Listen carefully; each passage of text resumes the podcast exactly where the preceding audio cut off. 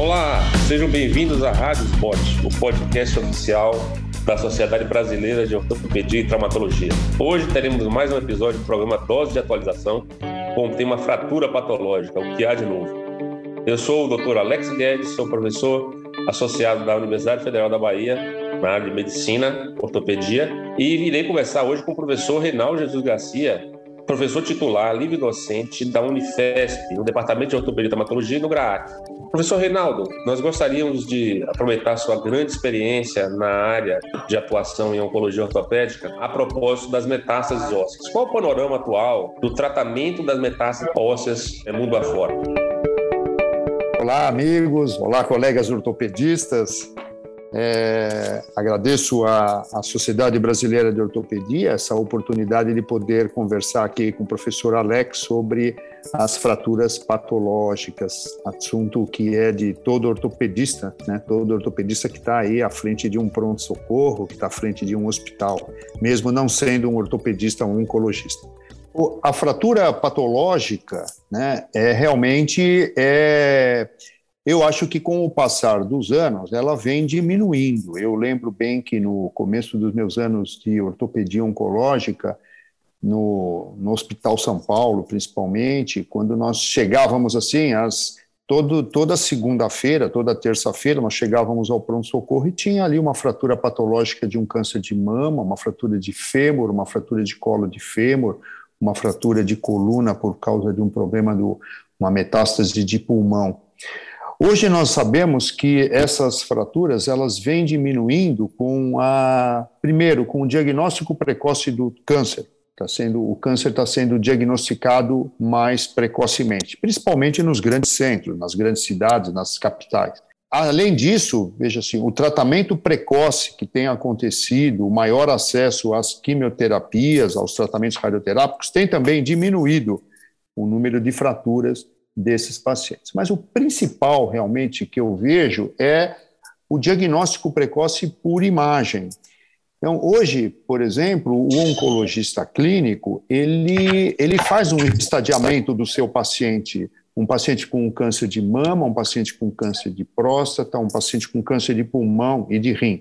Ele faz ele faz um, pede um mapeamento do esqueleto, que é um exame disponível, ele pede uma tomografia, ele pede uma ressonância daquela queixa dolorosa ou para estadiamento do paciente, e o que nós vemos é que realmente ele detecta é, precocemente essa, essa lesão, e a partir daí vai ser feito o tratamento, seja o tratamento quimioterápico, imunoterápico, ou mesmo a radioterapia. Agora, todos nós somos surpreendidos, às vezes, com pacientes que chegam no pronto-socorro trazidos seja pelo resgate, trazidos pelo, pelo, vamos assim, pelos familiares, com uma fratura que, ao nós olharmos aquela radiografia, nós vamos falar, ó, essa fratura é patológica. E quem está vendo isso é o ortopedista geral. O ortopedista, ele olha aquilo ali e fala, ó, essa fratura é patológica. O que, que eu vou fazer agora? Eu vou biopsiar? Eu vou operar? Eu vou fixar? Como é que eu vou fazer? Então, isso é uma dúvida do dia a dia, né? O que, que nós vamos fazer nesse momento? Principal é tentar fazer o diagnóstico. Se o paciente não tem nenhuma história de câncer prévio, eu acho que é um momento precioso na hora que você vai fazer a fixação daquela fratura e você fazer o diagnóstico. Então, você vai fazer uma biópsia, vai mandar aquele material para exame patológico.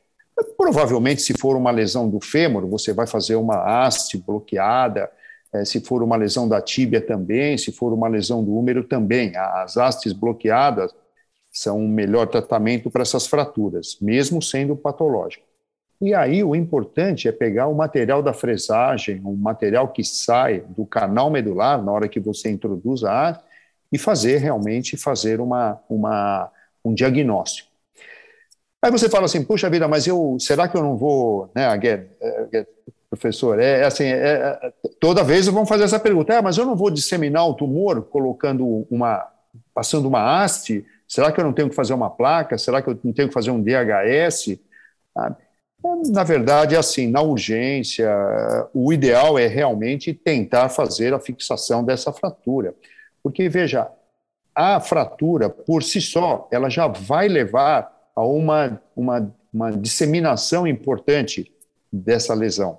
Então, você já vai ter uma disseminação local aí do tumor. E isso realmente, isso realmente é uma preocupação. Mas tem que fazer essa fratura. E o importante é fazer o diagnóstico. Se for um câncer de mama, você vai fazer o tratamento adequado. Se for um câncer de próstata, se for um câncer de pulmão. E aí você vai fazer a, a quimioterapia, a radioterapia, o tratamento adequado. Aí você fala assim: puxa vida, olha, a lesão é muito grande, eu fiz uma fixação, a fixação não ficou adequada. Aí nós vamos perguntar, bom, o que, que nós vamos fazer? Bom, vamos fazer realmente, vamos fazer uma cimentação aqui. É que na, na hora, na hora da, da, urgência, isso é bastante difícil. Então, veja, Guedes, respondendo à sua pergunta, eu acho que há uma diminuição dos pacientes que chegam com fratura patológica nos pronto-socorros da nossa, do Brasil mas ainda isso acontece e esse é um momento em que a fixação da fratura da melhor maneira possível é o principal. Ok, professor uh, Reinaldo, obrigado. Eu queria perguntar um pouco sobre cirurgia profilática. O que o senhor pensa, quais indicações, enfim, o que, que o senhor, uh, qual é a sua relação com isso, como é, como é que é feito esse tratamento? Então, veja só, isso tem mudado com o tempo, né? No, eu lembro, assim, por exemplo, no, no, no, passado, aí, alguns anos atrás, nós utilizávamos muito mais as endopróteses não convencionais para poder fazer aí o, o, o, tratamento dessas fraturas patológicas, né? Hoje o que tem acontecido é que, como elas chegam menores, essas fraturas, com uma menor perda óssea, nós estamos muitas vezes utilizando as hastes bloqueadas. Então, a gente faz a haste bloqueada e aí, na sequência, nós fazemos a radioterapia. Então, isso depende, é claro, do osso e da localização no osso. É claro que aquelas fraturas do fêmur proximal que comprometem a região trocantérica, nessas fraturas, a, a, a melhor conduta costuma ser realmente a endoprótese, porque para fazer uma haste bloqueada ali, você realmente, às vezes, você tem uma dificuldade, você não tem uma fixação adequada. E é claro que você tem, por exemplo, um tumor de rim, ele é totalmente lítico. Você pega um tumor de pulmão, ele é totalmente lítico. É totalmente diferente quando você vai trabalhar, por exemplo, com um tumor de mama. É, o tumor de mama ele já ele vai vindo muito lentamente, é um tumor hormonal, assim como o tumor de próstata. Né?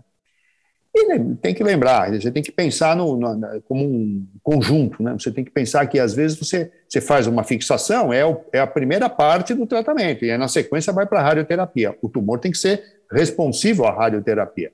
Às vezes você pega um tumor de, de rim, por exemplo, ele não responde à radioterapia.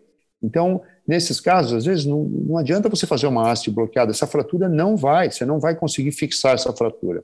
Então, nesses casos, a, a prótese não convencional é realmente é do dia a dia da gente. Temos que saber fazer essa endoprótese, temos que resolver com a endoprótese. Ah, aí, né, diferente que na coluna, né? Quando você está falando da coluna, a coluna, a fixação profilática da coluna já é bastante diferente. Os oncologistas, de uma maneira geral, eles, eles têm um relacionamento muito grande né, com o radioterapeuta. Então, quando ele vê uma lesão na coluna, ele já pede para o radioterapeuta fazer previamente, profilaticamente, uma radioterapia nos tumores que respondem à radioterapia o grande volume, mama, próstata, rim, pulmão. Agora, muitas vezes nós somos obrigados a fazer uma fixação, porque senão durante a radioterapia você vai ter o desabamento da vértebra, né? e esse desabamento leva a uma compressão da medula e uma situação de paraplegia, uma situação de dor. Né? Então, a, a abordagem com a vertebroplastia, a vertebroplastia percutânea, é uma abordagem que é do dia a dia do ortopedista oncologista. Então, é, principalmente se você puder utilizar uma radioscopia dupla, se você puder utilizar uma tomografia intraoperatória, realmente o procedimento é muito seguro.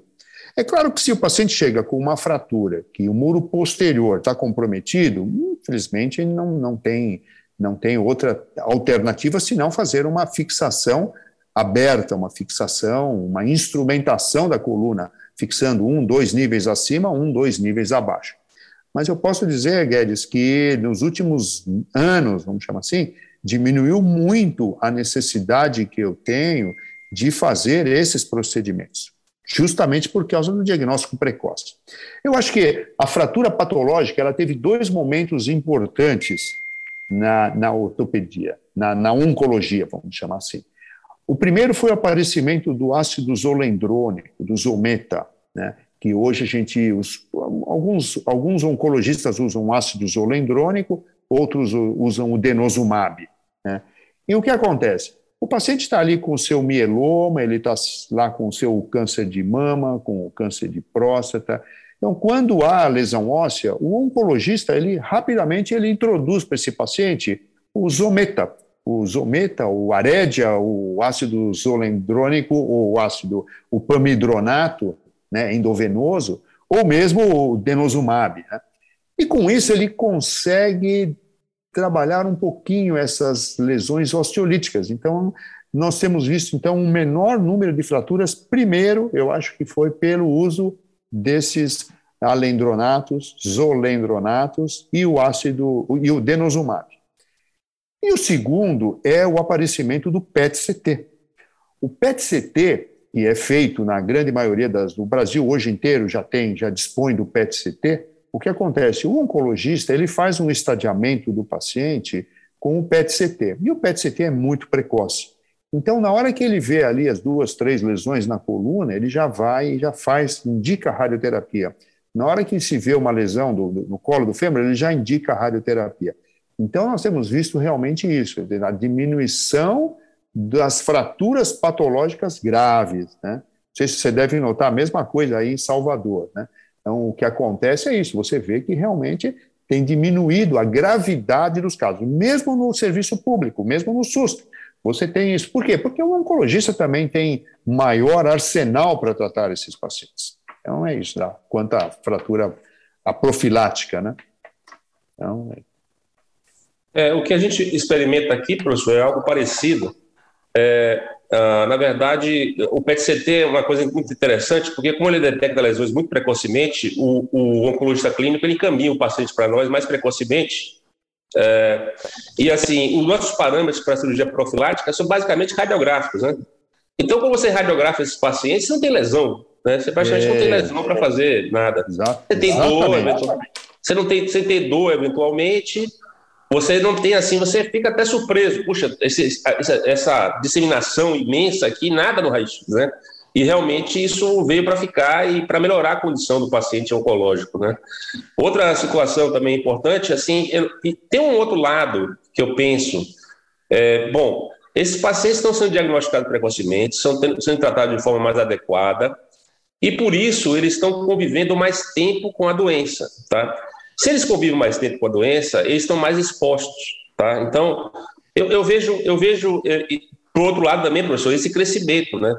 É, eu, eu, entendo o que o senhor diz quando o senhor fala que realmente o diagnóstico precoce, enfim, todos os avanços que nós tivemos fazem com que essa condição seja mais rara. Por outro lado, é, como aumentou o tempo, né? Por exemplo, metástase de hepatocarcinoma. O paciente não chegava a ter metástase de hepatocarcinoma, ele falecia rapidamente. Né? Hoje em dia, você está tratando metástase de hepatocarcinoma, dentre outras situações. Então, é, eu, acho, eu acho que também tem esse lado, tem esse lado também. É, eu, eu, vi o senhor falando sobre radioterapia. Uh, eu queria que o senhor falasse um pouco mais sobre isso, a experiência que o senhor tem com isso, né, a vasta experiência que o senhor tem com esse tratamento. É, né, gostaria de ouvir a sua contribuição com relação a isso, professor. Então, veja só, perfeito esse comentário seu. Eu acho que as fraturas. É, isso é, é, é típico. Você vê um paciente, por exemplo, ele chega no seu consultório, ele tem várias lesões, mas ele não tem nenhuma queixa, porque essas lesões, apesar de elas estarem presentes no esqueleto, são, são áreas onde realmente a lesão está ali como até como uma cicatriz, às vezes, uma sequela, porque a lesão está curada. É, é, comum no câncer de mama, é comum no câncer de próstata, né, que você vê várias lesões, mas elas estão estabilizadas. É, antes de falar da radioterapia, eu, eu, eu, quero falar sobre a qualidade de vida. Né? Hoje, o critério qualidade de vida é extremamente importante para esses pacientes. Então, o oncologista, na verdade, esses tratamentos são multidisciplinares. Né? Nós temos os boards, né? temos as reuniões que entra lá o, o, oncologista, o radiologista, o radioterapeuta, né, o ortopedista e os cirurgiões, às vezes cirurgiões gerais, nós estamos sempre discutindo os casos. Então, melhorou o atendimento global desse paciente. E o que, que nós queremos? Às vezes a gente faz determinados tratamentos visando a qualidade de vida. E a fratura patológica é o que mais deteriora a qualidade de vida do paciente. Então, às vezes, o paciente está ótimo, ele tem, vamos dizer assim, ele, tá, ele tem, um, por exemplo, um tumor de pâncreas, ele tem um tumor de fígado, ele tem um tumor de rim, mas ele não sente absolutamente nada, nenhuma dor. Mas se ele tiver uma fraturinha de coluna, se ele tiver uma fratura de fêmur, muda a qualidade de vida. Ele deixa de ser ambulatorial, ele não consegue mais fazer as coisas independentes. Tal. Então, essa é uma visão, Guedes, que nós temos que ter uma, prestar muita atenção nisso para que isso não aconteça. E a radioterapia, o que acontece é o seguinte: melhorou muito a radioterapia. Hoje nós não temos mais a radioterapia hoje, ela a maior parte dos serviços no Brasil já tem o IMRT, né, que é a radioterapia que ela não é mais num campo único, provocando tantos efeitos colaterais. Ela já faz em múltiplos campos, girando em, ao redor do paciente. Não estou nem falando da radioterapia quatro dimensões, né, que, por exemplo, para metástase pulmonar, a radioterapia acompanha a movimentação do pulmão, irradiando sempre o mesmo local. Hoje você vê as metástases cerebrais são tratadas com precisão por radiocirurgia. Eles, os radioterapeutas costumam chamar radiocirurgia. Por quê? Porque ele consegue diminuir a região ao redor da metástase, ele consegue irradiar 90% ali da, da, da, da, região com foco e uma, uma borda com muito pouca irradiação secundária. Então, o tratamento de uma metástase hepática, tratamento de uma metástase pulmonar, uma metástase cerebral, ela é muito fácil hoje em dia. E o que acontece? Muitas dessas metástases ósseas, quando você diagnostica precocemente, elas são tratadas. Antigamente você fazia uma radiação que se você pegava ali uma lesão de 2 centímetros, você irradiava 10 centímetros, Guedes. Hoje você irradia, se tem uma lesão de 2 centímetros, ele irradia 2,5, 2,3 centímetros no máximo. Então, o efeito colateral é muito pouco. Então, realmente, a radioterapia é uma arma importantíssima para metástase óssea. Não tenha dúvida disso. O que nós temos que ter um relacionamento grande com o radioterapeuta para saber, falar assim, olha, será que é melhor eu fixar antes de você irradiar? Ou nós vamos fazer assim, irradia e se quebrar eu trato? Às vezes esse é um, é um tratamento ok, ok. Você fala assim, olha, eu acho que tem uma chance grande desse paciente ser tratado só com radioterapia e não quebrar. Então você corre ali aquele risco em conjunto com o radioterapeuta. Se quebrar, pode mandar que amanhã eu opero esse paciente. E você, às vezes, você vai operar o paciente já sem lesão viva, você já está aquele paciente já destruído. Então, muitas vezes nós fazemos essa combinação, Guedes. Nós, assim, primeiro irradia, e se precisar eu faço uma cirurgia profilática. Mas a radioterapia evoluiu muito, muito, porque diminuiu a irradiação secundária. É, o volume secundário, que era o grande problema, então ia você irradiar a coluna cervical, você deixava uma lesão na traqueia, no esôfago, né, toda aquela parte do pescoço.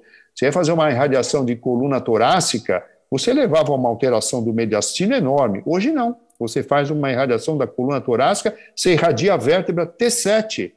E quando a gente faz uma ressonância, depois você vê que irradiou T7, irradiou um centímetro de T6 e um centímetro de T8. Quer dizer, a precisão absoluta desse tratamento. Né?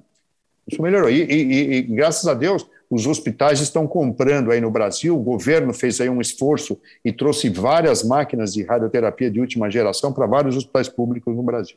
Isso funcionou muito bacana, foi muito bom.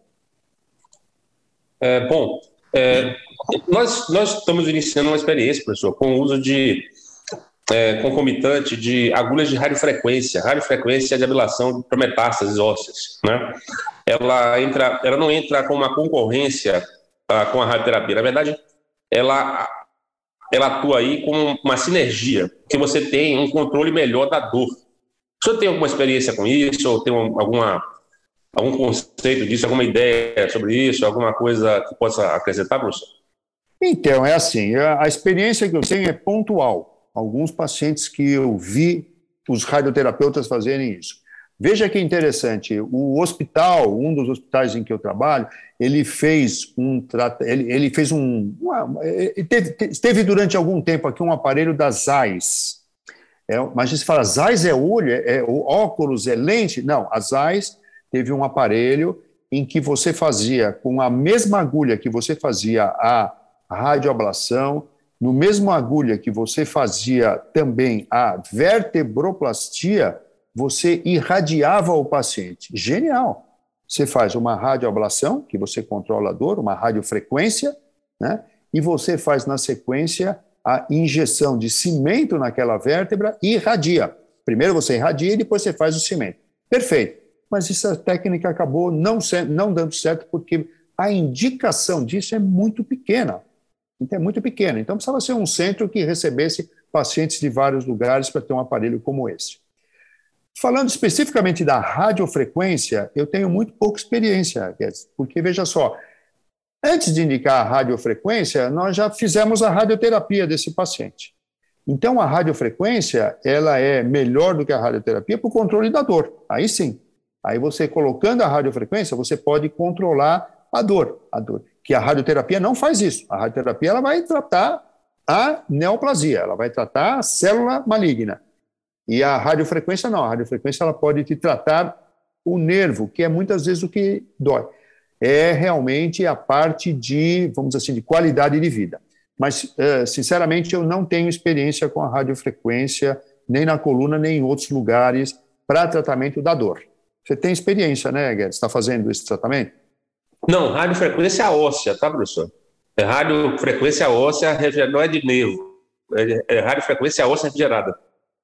Ah, seriam aparelhos para radiofrequência, mas, eu, mas não para metástases, Guedes. Eu, eu tenho aí utilizado, às vezes, em osteomosteoide, em algumas assim, Isso. a gente usa. Mas, para, por exemplo, para metástase, eu acho que. O, o, veja só, os, os dois serviços em que eu trabalho, tanto o público quanto o privado, nós temos uma radioterapia muito atuante, muito rápida. Né? Então, é, por exemplo, eu consigo radioterapia praticamente na mesma semana. Né? Então, isso tanto no hospital público quanto no privado.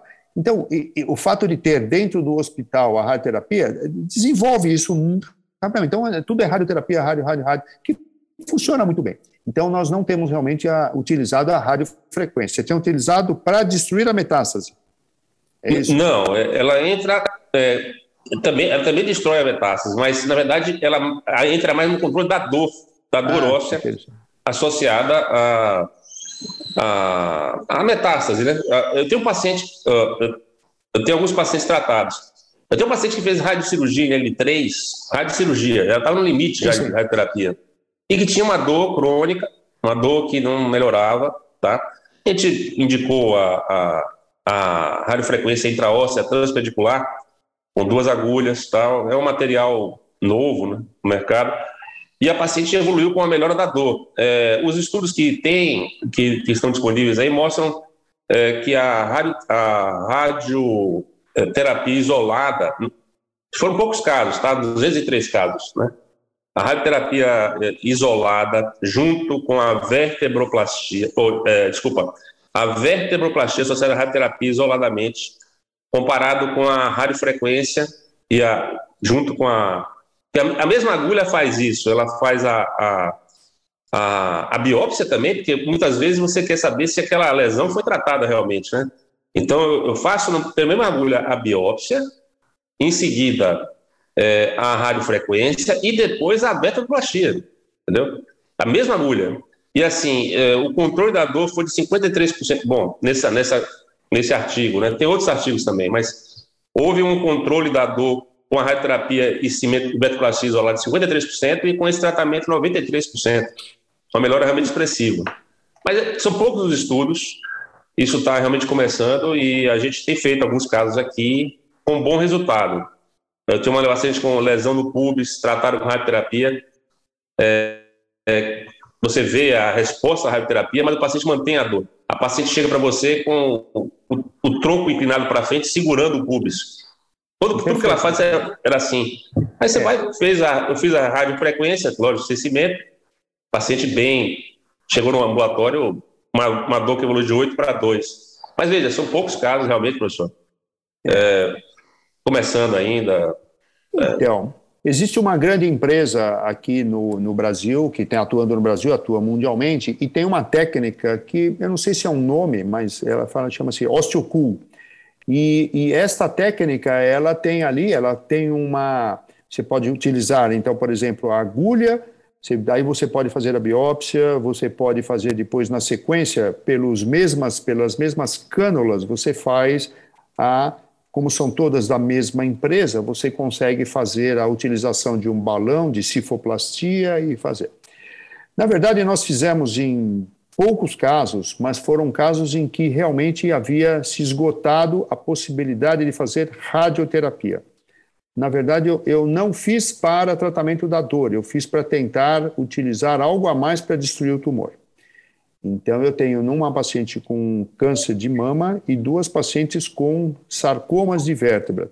Mas eu te digo que todas evoluíram sem um controle. São três pacientes, três mulheres, as três evoluíram com, sem o controle local. Quer dizer, a radioablação para destruição, não para dor, para dor, tá? Para dor elas continuaram com a dor. Eu não, não, meu objetivo não era tratar a dor, era destruir o tumor, só que elas não podiam mais fazer a radioterapia.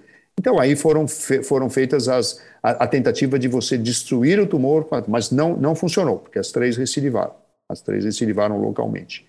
Quer dizer, não foi suficiente a radioterapia. E, na verdade, uma delas foi operada, uma cirurgia aberta, cirurgia bem difícil, porque você não tem planos, né? E as outras duas ficaram, estão sendo acompanhadas com tratamentos paliativos. Mas é uma técnica excelente, eu acho que é uma arma a mais que nós temos, quer dizer, acho que é, é isso aí. É, o acesso é difícil agulha... porque é, as fontes pagadoras ainda não, não fazem o pagamento dessas, dessas técnicas, né, dessas técnicas.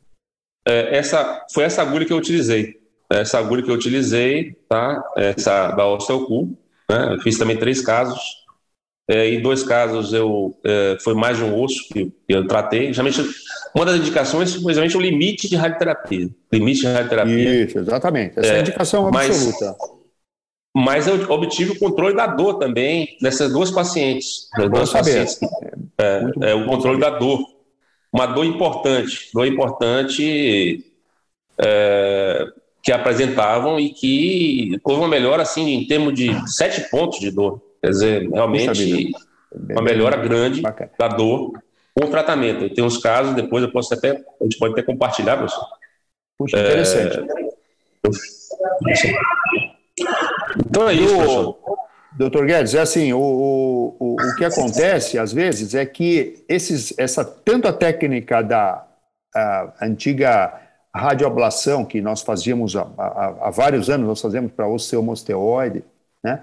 É, quanto agora é, essas técnicas, nós ficamos um pouquinho é, na mão do aparelho, na mão do engenheiro, porque ele fala, olha, a impedância tem que ser tanto, ah, o tempo tem que ser tanto, tudo isso é muito empírico. Não existe. Eu, eu não fiquei convencido dessas, assim, vamos assim, dessa, dessa vamos dizer assim, da, da, da capacidade. Porque eu falo assim, por que 12 minutos? Por que 7? Ah, porque a impedância e tal. Então, eu tenho realmente uma dificuldade em, em entender isso do ponto de vista físico, né? até porque o nosso conhecimento de física é pequeno. Então, você, tem que acompanhar assim, em biológico. Como são poucos casos, em todas as publicações são muito poucos casos, né? É, é difícil a gente conseguir fazer aí um consenso e entender se está funcionando ou não. Mas, sem dúvida, é uma arma a mais que nós temos, Guedes. Podemos realmente continuar estudando essa, essa tecnologia aí, porque é interessante. Eu só me sinto, às vezes, muito na mão do, do físico, do engenheiro, do aparelho que fala, ó, são 12 minutos com 200 de impedância. Ah, tá bom. Eu não consigo entender nem bem, muito bem o que é uma impedância, né? Então. Muito bom, professor. Acredito que a gente abordou a maior parte do, tema envolvido e a, experiência imensa que o senhor tem com toda essa trajetória. Eu acho que podemos aqui dar para encerrado aqui a atividade. O senhor quer falar alguma coisa? É, muito obrigado. Eu achei uma oportunidade. A fratura patológica, eu acho que a, a SBOT, ela tem essa, essa, vamos dizer assim, essa, essa capacidade, né, de poder pegar os especialistas, né, que nós trabalhamos com uma área, tanto você quanto eu, trabalhamos com uma área muito pequena da ortopedia, mas a nossa visão e, e poder passar algum conhecimento para o ortopedista geral que está ali na, na porta do pronto-socorro, né, que está recebendo pacientes, tem que resolver durante a madrugada. Eu acho que isso é o principal e é a principal mensagem que nós podemos passar para esses colegas. Então, muito obrigado aí, a SBOT, obrigado, professor Alex. Você acabou de ouvir mais um episódio da Rádio Spot, podcast oficial da Sociedade Brasileira de Ortopedia e Traumatologia. Todas as edições estão disponíveis no site www.sbot.org.br e também nas principais plataformas de streaming. Nos vemos no próximo episódio. Até lá!